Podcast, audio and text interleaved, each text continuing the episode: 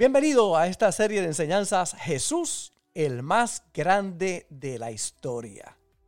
No hay un personaje más grande, más importante, más influyente, el maestro de maestros y sobre todo el Dios que se hizo hombre.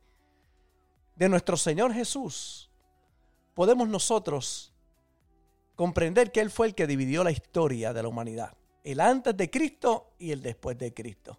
Ha sido el personaje más estudiado por más de 20 siglos y la figura más importante de la historia humana.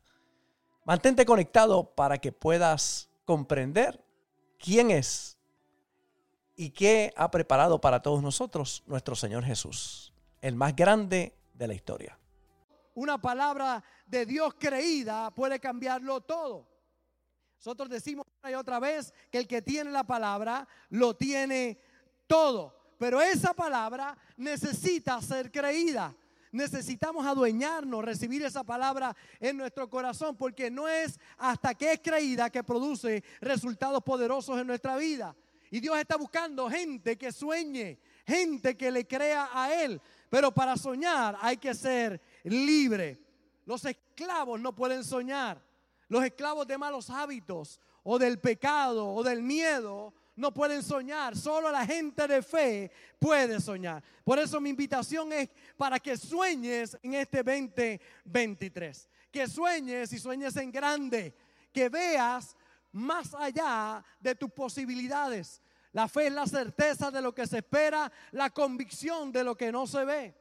Y yo quiero compartir en los próximos minutos algunos pensamientos que estoy seguro que si los tomas pueden hacer la diferencia en tu vida. Si yo tuviera 40 minutos para hablar contigo y compartir algo que marcara tu vida y le diera dirección, lo que voy a compartir en los próximos minutos es lo que compartiría contigo. Yo te impulsaría a vivir una vida intencional. Si tuviera algunos minutos para hablar contigo y tú me dijeras, pastor, dame una palabra para este nuevo año y para el resto de mi vida, yo te impulsaría a vivir una vida intencional. La mayoría de las personas no viven una vida intencional.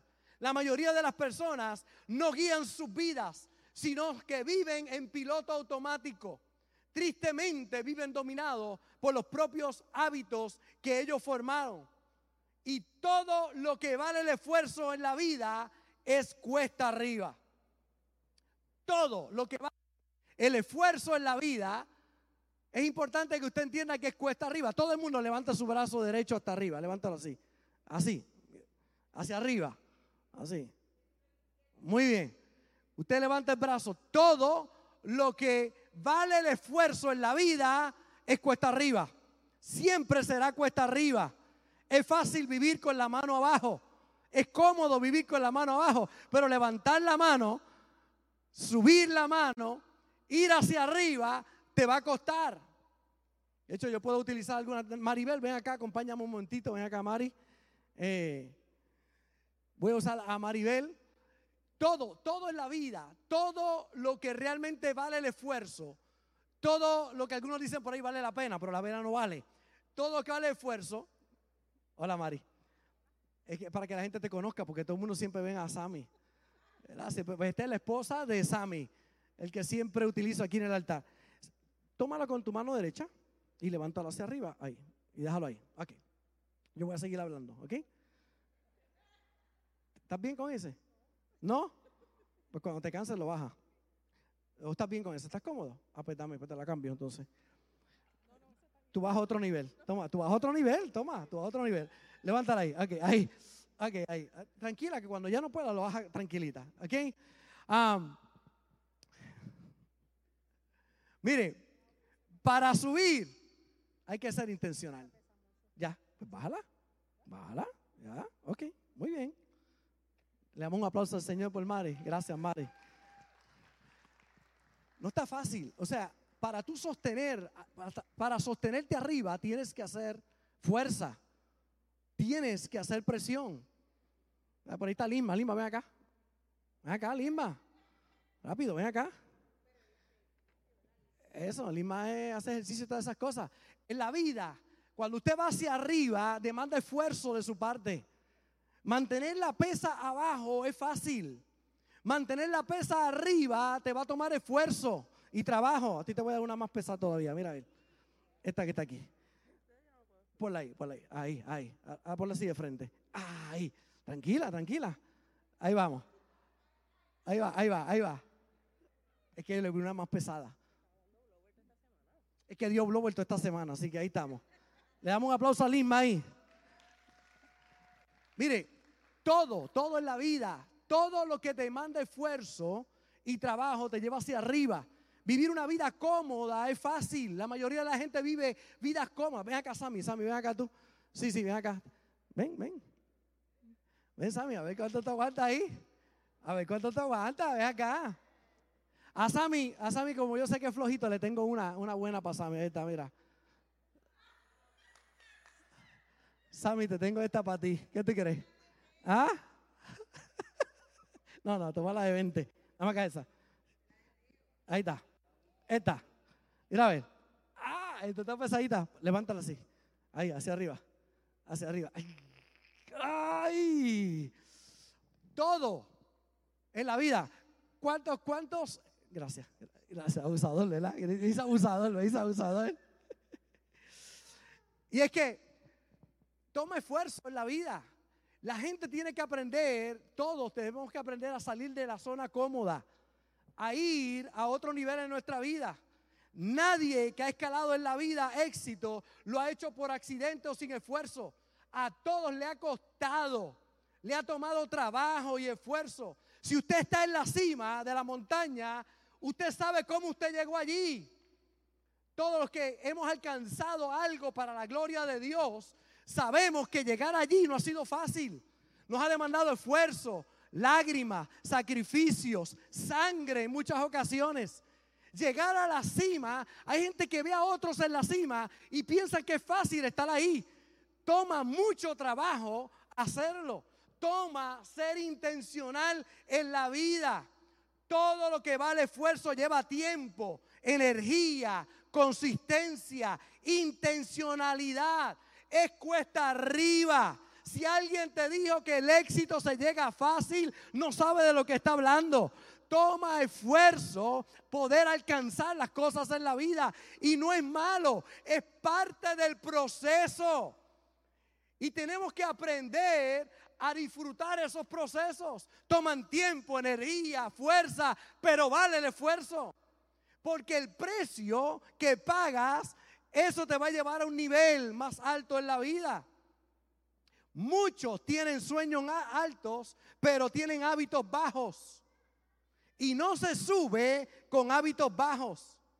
Hay que vivir intencionalmente subiendo con los hábitos correctos. Cada paso en nuestra vida debe ser intencional. ¿En qué área, pastor, debo ser intencional? Voy a compartir una de las que es más importantes en la vida. Mañana voy a compartir dos más, pero hoy quiero dejarlo simplemente con una de las áreas que yo pienso que es de las más importantes en la vida de una persona, sino la más importante, y es descubrir tu propósito en la vida descubrir para qué tú naciste, para qué tú fuiste hecho. Se dice que los dos días más importantes de la vida de todo ser humano es el día en que naces y número dos, el día en que descubres para qué naciste. El día que descubres para qué estás aquí en la tierra. El salmista lo dice de esta manera en el Salmo 139, porque tú formaste mis entrañas, tú me hiciste en el vientre de mi madre. Para aquellos que dicen que no es un ser humano lo que está allá dentro en el vientre, Mire cómo dice el salmista, tú me hiciste en el vientre de mi madre, te alabaré porque formidables, maravillosas son tus obras. Dice el salmista, estoy maravillado y mi alma lo sabe muy bien. No fue encubierto de ti mi cuerpo, bien que en lo oculto fui formado y entretejido en lo más profundo de la tierra. Mi embrión vieron tus ojos y en tu libro estaban escritas todas las cosas que fueron luego formadas sin faltar una de ellas. El salmista decía, desde mi embrión, mi embrión vieron tus ojos. Fui hecho con un propósito. Yo descubrí mi propósito en la vida a los 10 añitos. A los 10 años yo viendo un pastor, era un pastor joven, en aquel tiempo tenía 27 años, y yo lo miraba predicar, y cuando yo vi a aquel hombre predicar, yo dije, eso es lo que yo quiero hacer en la vida. Ese es mi llamado. Para eso yo vine a esta tierra. Con simplemente 10 años pude descubrir para lo que yo estaba aquí en la tierra. Cuando lo vi, supe que para eso era que yo estaba aquí en la tierra. El llamado de Dios en mi vida. Y todo ser humano tiene un propósito aquí en la tierra. Dios te hizo único, especial. No hay nadie como tú. Eres inigualable. Y Dios te hizo con unas características especiales, con un propósito aquí en la tierra. Y hay gente que tristemente nunca lo descubre. No descubren para lo que fueron llamados aquí en la tierra. Viven una vida aburrida. Viven una vida frustrada. Pensando que sea las 5 de la tarde para salir de su trabajo. Porque no tienen propósito. A mí me pasan las horas preparando mensajes, aconsejando gente, yendo a funeraria, casando personas. Disfruto lo que hago todos los días porque es mi llamado.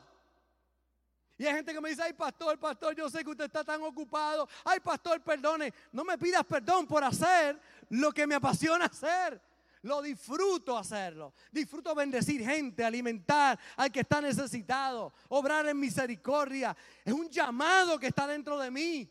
Y los que han ido conmigo a las misiones saben cuánto disfruto lo que hago. ¿Por qué? Porque para eso fui llamado y el día que usted descubre para lo que fue llamado, usted nunca más trabaja. Se acabó. Amén. Mire, si yo no hubiese sido pastor, hubiese sido un buen abogado, ¿verdad? Pero hubiese sido un buen vendedor, pero usted sabe otra cosa que me apasiona a mí y me gusta, si no fuera mi llamado principal, predicar, pintar casa. Pintar. A mí me fascina pintar. Disfruto pintar. Disfruto ver las cosas feas y de momento pintarlas. Es como Joel, lo veo así feo y después cuando él se pinta se ve precioso el tipo. De... Mire, yo disfruto. Una de las cosas que más disfruto es pintar. No me pregunte por qué, si yo no fuera pastor, yo fuera dueño de una compañía de pintura. La realidad que es esa. Lo haría con pasión y nunca más trabajaría en el sentido de que cuando usted hace lo que a usted le gusta, usted lo disfruta. Mire, hablando de Jesús, Jesús y los sueños, mire cómo dice en Juan capítulo 18, verso 37, hablando él con Pilato. Le dijo entonces Pilato, luego eres tu rey. Respondió Jesús, tú dices que yo soy rey.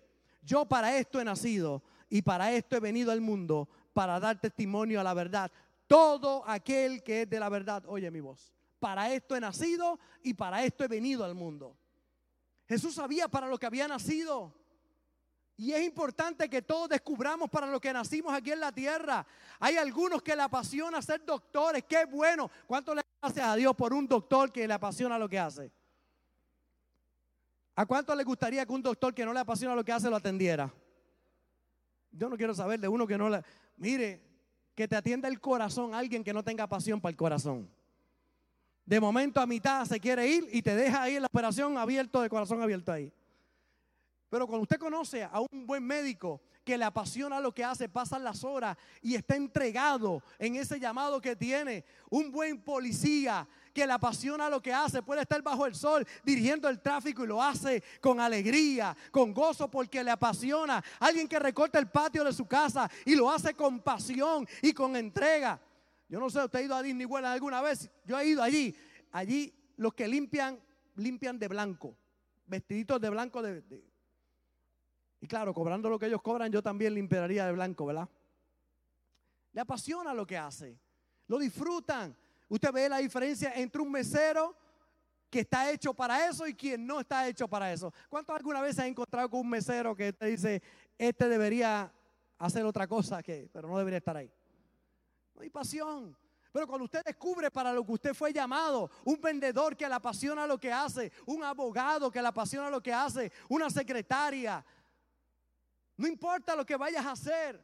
Descubre cuál es tu llamado aquí en la tierra y hazlo con pasión. Jeremías capítulo 1, verso 4 dice, vino pues palabra de Jehová a mí diciendo, antes que te formases en el vientre te conocí y antes que naciese te santifiqué, te di por profeta a las naciones. Y dice, y yo, decía Jeremías, dije, ah, ah, Señor Jehová, he aquí no sé hablar porque soy un niño. Y me dijo Jehová, no digas, soy un niño, porque a todo lo que te envíe irás tú y dirás todo lo que te mande. No temas delante de ellos, porque contigo estoy para librarte, dice Jehová. Dios lo escogió para ser un profeta a las naciones. Y aunque él no se sentía digno, cuando tú descubres para lo que ha sido llamado, Dios comienza a capacitar tu vida para que lo puedas lograr. Ahora hay tres preguntas que me gustaría que las escribieras. Jóvenes que me están escuchando, atento, porque estas son, estos son los consejos que pueden cambiar tu vida para siempre. Y mientras más joven tú oyes esto que voy a decir ahora, más poderoso puede ser lo que vas a alcanzar en la vida. Tres preguntas más importantes de tu vida. Las tres preguntas más importantes de toda tu vida. Número uno, ¿qué te hace llorar? ¿Qué te hace llorar? Número dos, ¿qué te hace cantar? ¿Qué te hace cantar? Y número tres, ¿en qué sueñas? ¿En qué sueñas? Las tres preguntas hablan de pasión. Te dicen qué es a lo que has sido llamado. Si tú las piensas profundamente, no someramente, profundamente, estas tres preguntas te van a dar la seguridad de lo que has sido llamados aquí en la tierra. ¿Qué te hace sentir dolor? ¿Qué te alegra? ¿Y qué harías si pudieras hacer cualquier cosa en la vida? Número uno, ¿qué te hace llorar? ¿Qué es eso que te frustra? ¿Qué, es eso que te molesta cuando lo ves? Yo recuerdo un hombre que yo quise mucho y amé. Su nombre es Pablo de Jesús. Pablo es el abuelito de mi, de mi yerno. Nos conocimos de muchos años, miembro de la iglesia, siempre vestía punta en blanco, se sentaba en la misma silla en todos los servicios, pero Pablo entraba en el otro templo que teníamos, Pablo entraba al templo y lo primero que hacía era mirar el piso. Ahí está Sammy. Lo primero que hacía era mirar el piso, porque él, la pasión de él era brillar pisos. Tenía una compañía de limpieza de piso con más de 100 empleados. Y él cuando entraba a la iglesia, lo primero que hacía, yo no miraba el piso cuando entraba a la iglesia, yo miro, está limpio, chévere. Pero él lo miraba y si no brillaba, se molestaba. Pero le daba coraje, le frustrara, le frustraba que el, que el piso no estuviera brillado. Porque esa es la pasión de él, era su pasión. Y entonces acababa el culto y me decía, vengo esta semana a brillar el piso, pastor. Porque no lo podía ver así. A mí no me molestaba, estaba limpio, estaba barrido, estaba mapeado. No, no, no, él tenía que verlo brillando porque esa era su pasión. Y cuando lo miraba, él no mandaba, él tenía más de 100 empleados junto con Ruth, su esposa de la compañía. Él no mandaba a nadie, él venía a él a limpiar los pisos, a brillar los pisos. En Guayavera venía. Y allí brillaba el piso y lo dejaba. Y al otro domingo él entraba con esa sonrisa de lado a lado, el piso está como tiene que estar. Pregúnteme a mí, barrido, mapeado, perfecto. No, para él no, porque esa es su pasión. Entonces, cuando tú descubres lo que te frustras, puedes descubrir a lo que ha sido llamado. Porque hay cosas que para mí no pueden pasar. Yo voy a un lugar y no veo algo bien pintado y me molesta. Porque sé un poquito de pintura, me gusta pintar y cuando entro a un lugar yo digo, mm, una pinturita le vendría bien. Y cuando miro los, cómo está el corte, ¿verdad? El corte que se le da. Hay cortes que usted lo ve que parecen las olas del mar. Hay gente que cuando pinta se pintan más ellos que lo que pintan. Pintan las losetas, pintan todo. A mí me gusta que todo esté limpio, que todo esté recogido, que todo el corte esté bien hecho. A otros no le molesta. ¿Por qué? Porque esa no es la pasión de ellos. Pero a los que tenemos pasión por algo, a los que hemos sido llamados para algo, eso nos inquieta. Yo como pastor, cuando veo otros pastores que no lo hacen como deberían hacerlo, me frustra, me incomoda. Cuando veo que hacen el llamado de Dios de la manera incorrecta, me indigna, porque a eso yo he sido llamado. Entonces yo veo a alguien que está por las razones incorrectas en el ministerio y me incomoda. Claro, ¿por qué? Porque ese es mi llamado. Yo tenía un amigo policía, llamaba Fernando. Y Fernando siempre tuvo esa habilidad de ser policía, desde muy jovencito. Era el que me cuidaba en la escuela de los bullying que me hacía, porque me decían a mí, a mí me decían en la escuela, monaguillo, porque yo era cristiano, servía al Señor, y entonces yo era el monaguillo, el cristianito, el santito. Y habían dos o tres que querían hacer conmigo, pero Fernando era grande y siempre estaba conmigo y era el que me cuidaba en la escuela. Era el ángel de Jehová que me enviaba el Señor para cuidarme. Y tenía una visión de 360. El muchacho estaba hecho, diseñado para ser policía. Donde nos sentamos, yo me siento en cualquier lado. No, él tenía que sentarse mirando hacia la puerta. Él vigilaba todo. Y luego terminó siendo policía, precisamente. Porque hay gente que tiene una pasión en particular de seguridad, de cuidado, de leyes, no importa cuál sea. La pregunta es, ¿qué te frustra?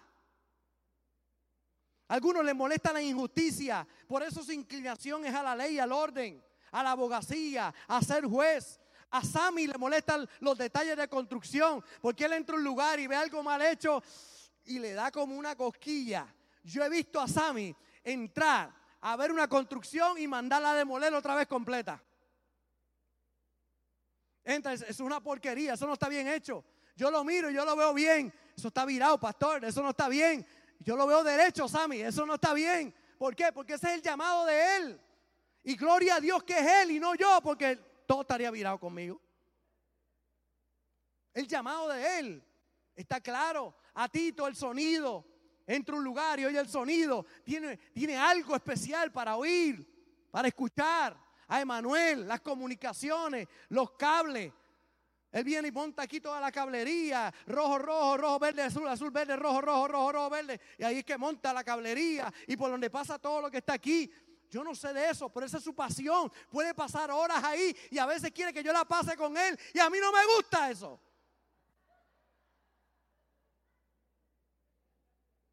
No me gusta. Y de momento, a mí una de las cosas que más, de las cosas que me incomoda cuando yo hablo con gente como Sammy, como Emanuel, como Tito, que ellos me lo quieren explicar, pues a mí no me importa entenderlo, ponlo a funcionar y ya. Tu llamado es ese, el mío no. Yo me encargo de predicar bien, de aconsejar bien, de orar por la gente bien, de ir y aconsejar y levantar a otros. Eso lo voy a hacer bien, pero no me lo trates de explicar me vienen con esos términos. No, porque aquello que si la epitoniza de qué sé yo qué, por sé yo, no ni me lo explique. Hazlo y dale ya, para adelante. Es tu llamado, no el mío. A Marta Silva y a Luis, la compasión por los necesitados. Yo los veo como, como ellos tienen una compasión tan grande. Por eso la fundación Bendecidos para bendecir. A Maribel los números. A mí me aburren los números. A ella le fascinan los números. Pues gloria a Dios porque Dios nos hizo a todos diferentes. La pregunta es, ¿qué te frustra? Porque es una gran señal de lo que ha sido llamado. Es la gente que viene y me dice, pastor, debería la iglesia alimentar los necesitados. Bueno, si te lo mostró a ti, tú eres el que tienes que alimentarlo. Entonces ellos quieren el llamado, pero que otro lo cumpla por ellos. ¡Qué mamey!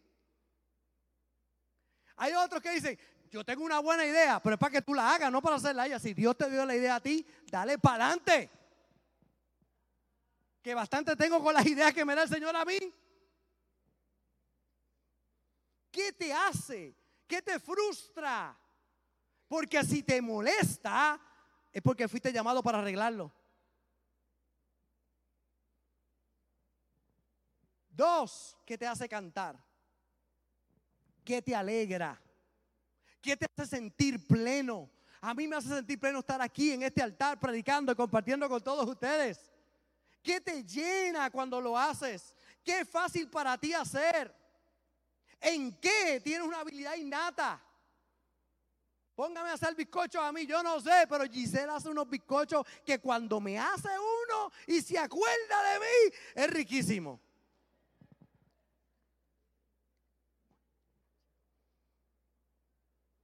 Pero ella, yo veo esos bizcochos que ella hace.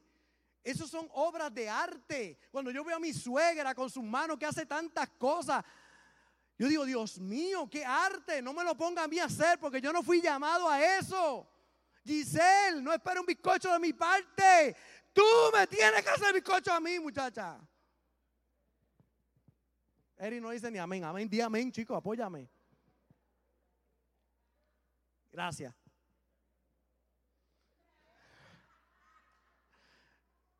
¿Qué te hace cantar?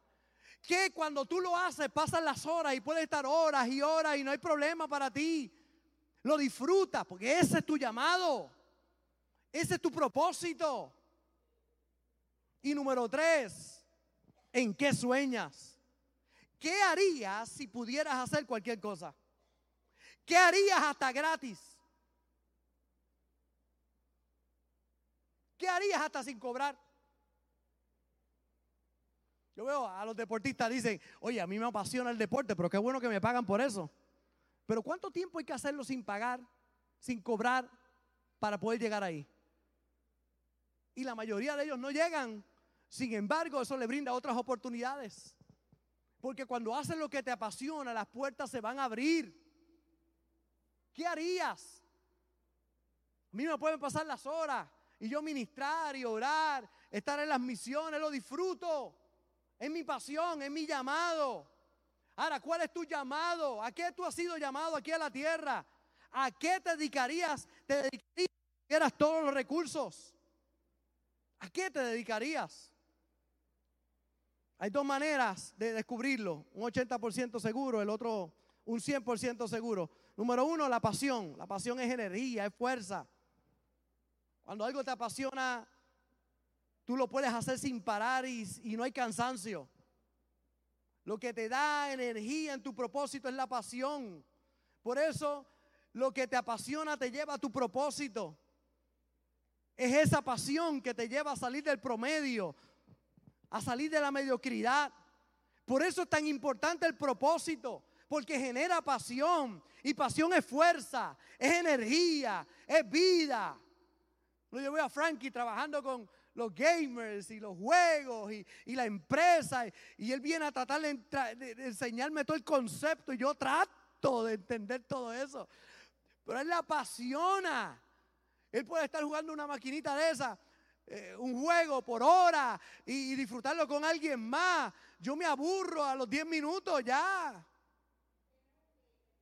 No soy gamer, pero, pero hay otros que son gamer y, y, ha hecho toda una industria aquí en Puerto Rico con eso. ¿Por qué? Porque esa es la pasión. Lo que te lleva a invertir energía, tiempo, esfuerzo. La pasión por algo es un 80% seguro de que es tu propósito. Porque yo conozco personas con pasión por algo que no es su propósito. ¿eh? Sammy tiene pasión por el baloncesto, pero ese no es su propósito. Él tiene pasión. Él tiene pasión. Y si usted le mira la cara, parece que juega. Hasta que empieza a moverse. Dice, este no fue, este no es el propósito de Sammy. Y cuando algo tú tienes pasión, pero no es tu propósito, hazlo de hobby. Ese es tu hobby. Porque esa no es tu pasión. O sea, es tu pasión, pero no, no, no, tienes habilidad. Yo conozco a algunos que tienen pasión por cantar, pero jamás le daría un micrófono porque no es su propósito. Ay, pastor, yo puedo cantar. Dale. Uy, muchacho, no, dedícate a otra cosa. Esa será tu pasión, pero no es tu propósito. Entonces, lo segundo que te va a llevar a descubrir tu propósito es el área de tu habilidad. ¿En qué tú eres hábil? ¿En qué tú eres hábil? Eso es 100% seguro. Porque tú tienes algo que los demás no tienen. Puedes hacer algo que para otros es difícil, pero para ti es sencillo. Esa habilidad especial te va a llevar a descubrir tu propósito. Por eso sé intencional en este nuevo año de descubrir tu propósito y darle con todo. Porque cuando tú descubras tu propósito vas a bendecir la humanidad. Porque un buen mecánico que le apasiona lo que hace es una bendición. Porque un buen doctor que le apasiona lo que hace es una gran bendición para la humanidad. Porque uno que trabaja en las mesas y lo hace con pasión y es su propósito en la tierra, mi hermano bendice a la humanidad. Pero lo peor es encontrar a alguien que está haciendo algo que no es su propósito, porque es una molestia. Vive amargado, esperando que salga las 5 antes de ponchar. Ya quiere, ya, ya está recogiendo. No son las 5 y ya está recogiendo todo porque se quiere ir, porque le aborrece lo que hace. ¿Por qué? Porque no es su propósito. Estás en el lugar equivocado. Tienes que descubrir tu propósito. Dios te hizo con un propósito. Y cuando tú lo cumples, ah, lo disfrutas. Mire cómo dice el Salmo 138. Y ya voy cerrando con esto. Diga. Ah. Salmo 138, verso 8. Jehová cumplirá su propósito en mí. Tu misericordia, Jehová, es para siempre no desampares la obra de tus manos. Jehová cumplirá su propósito en mí. Diga eso conmigo, Jehová cumplirá su propósito en mí. Jehová cumplirá su propósito en mí. Por eso mi oración en esta noche es para que Dios cumpla su propósito en ti en este año, como nunca antes. Y lo bonito es saber que va a demandar esfuerzo y trabajo porque siempre subir va a demandar esfuerzo. Yo puedo tomar esto, va a demandar esfuerzo de mi parte. Tenerlo abajo, cualquiera lo puede hacer. Pero cuando tú quieres hacer algo diferente y producir músculo, vas a tener que levantarlo. Y va a demandar de ti esfuerzo, energía. Llevar tu matrimonio en este 2023 va a demandar esfuerzo, pasión, y fuerza, compromiso, entrega. Y yo cierro este año con el compromiso de que voy a ser un mejor marido para el 2023. Cierro este año con el compromiso de que voy a ser un mejor pastor este año 2023. Cierro este año con el compromiso que voy a ser un mejor abuelo en el 2023. Me va a demandar esfuerzo, trabajo, energía, pasión. Ah, pero los resultados realmente son maravillosos. La pregunta es, ¿has descubierto para qué estás aquí en esta tierra? ¿Cuál es tu propósito aquí en la tierra? ¿Para qué tú fuiste llamado aquí en la tierra? Pastor, todavía no lo he descubierto. Vamos a orar para que Dios nos revele ¿Qué te molesta? ¿Qué te hace cantar? ¿Y qué harías si tuvieras todos los recursos? Si no tuvieras deudas que pagar, casa que pagar, ¿te, dedicarías a lo que estás dedicándote ahora? Ay, no, pastor. Ah, pues entonces tenemos que orar para que haya una transición para lo que sí te gusta y de eso puedas vivir el resto de tu vida. Cuando tú descubres tu pasión, tu propósito, hmm, el cielo es el límite. Y si hay una pregunta importante que debes hacer en tu vida, es, ¿para qué yo nací? Hay algunos que la contestación es, yo no nací para nada. No, no, no, no, no. Tú naciste con un propósito. Dios te hizo con un propósito. Dios te formó con un propósito. Te hizo para que hiciera la diferencia en la vida de alguien. Todo lo que yo estoy haciendo aquí, ustedes me ven a mí aquí. Pero hay mucha gente que está haciendo muchas cosas para que esto pueda pasar. Hay un equipo de trabajo de gente que fueron llamados para eso. Para ayudarnos. Hay unos que hacen luces. Yo no sé hacer luces, pero hay alguien que lo sabe hacer. No sé hacer audio, pero hay alguien que es su pasión. No sé hacer televisión, pero hay alguien que es su pasión. recorto el patio y, Juan me regaña cada jato, ¿verdad? Porque no lo hago como él lo hace, pero es que como Juan lo hace, no lo hace nadie. Su pasión. ¿Cuál es tu pasión? ¿Qué tú haces? ¿Qué te deleita en hacer? Porque ahí está enganchado tu propósito. Y ahora que lo vas descubriendo, disfruta lo que haces. Pastor, y si estoy en el lugar equivocado, disfruta lo que haces, lo que descubres, hacia dónde vas a ir.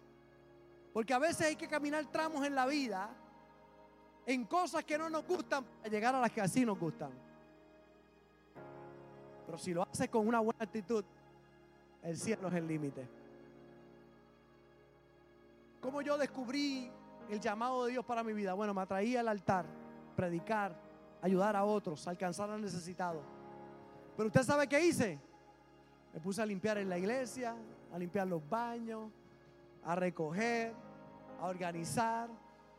Me involucré en la casa de Dios. Y poco a poco, pocas cosas que estaba haciendo me fueron llevando al llamado. Un día me invitaron a predicar en un grupo de jóvenes. Oye esto, mamá, me invitan a predicar. Y cuando llego allí a predicar, era una célula de jóvenes.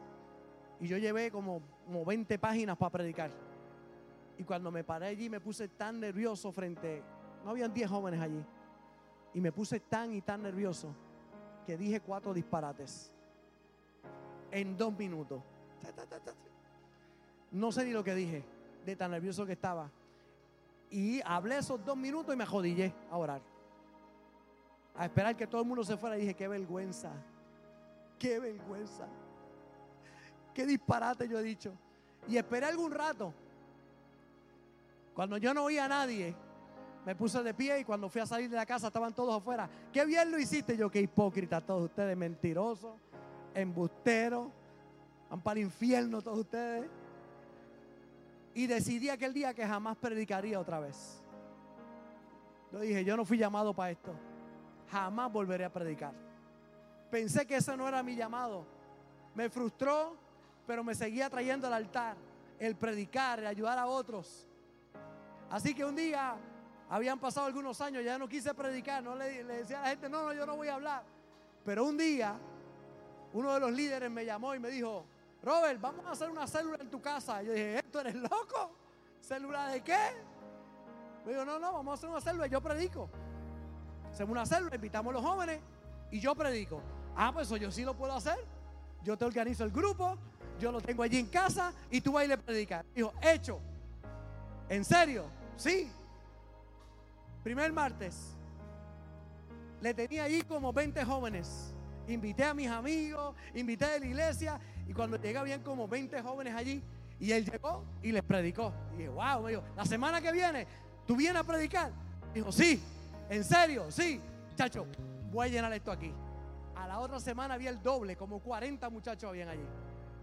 Y me llamó como una hora antes y me dijo, no voy. Y dije, tú eres loco. ¿Cómo que tú no? No, no puedo ir.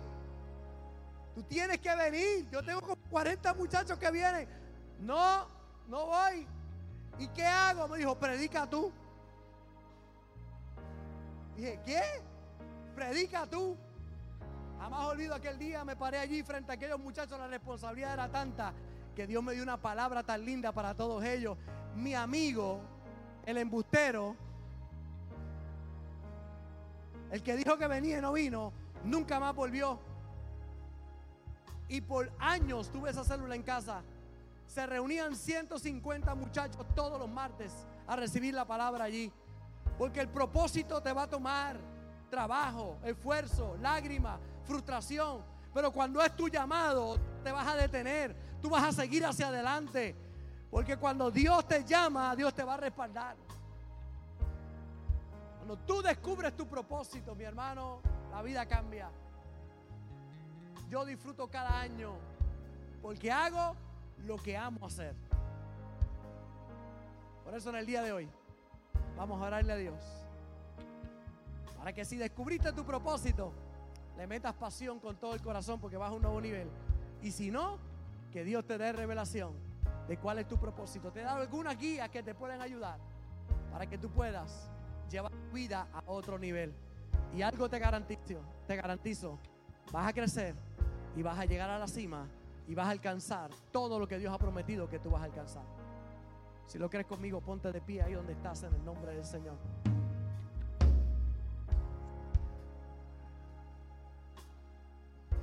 Yo quiero orar. Porque si hay algo que necesitamos para este año es soñar. Yo tengo tantos proyectos para este nuevo año, tantos proyectos lindos, ministeriales, personales, empresariales, familiares. En cada área estoy soñando, creyéndole a Dios, usando mi fe, visionando, pero sobre todo alimentando el propósito de Dios en mi vida. Y no importa para lo que tú fuiste llamado, en los, en los pies del Señor. Ponlo al servicio de Dios, lo que tú haces. Hay gente que fue llamada a diferentes cosas con el propósito de que la obra de Dios no se detenga. Por eso en el día de hoy es importante que tú le digas, Señor, aquí está mi vida. Cumple tu propósito en mí. Revélame a eso para lo cual he sido llamado. Para que este año 2023 sea un año diferente en mi vida. Gracias por conectarte con nosotros. Ha sido una hermosa bendición poder compartir contigo la palabra de Dios. Te pido dos cosas. Número uno, comparte con alguien más. Que otros también puedan ser bendecidos por la palabra. Y número dos, envía tu ofrenda para que podamos continuar llevando el mensaje de fe y de esperanza a tanta gente que lo necesita. Lo puedes hacer a través de ATH Móvil en donaciones Fuente de Agua Viva Vega Baja o a través del PayPal Fuente Vega Baja. Si no das, no pasa nada. Pero si das, Él ha prometido abrir las ventanas de los cielos y derramar bendición hasta que sobre y abunde. Muchas bendiciones.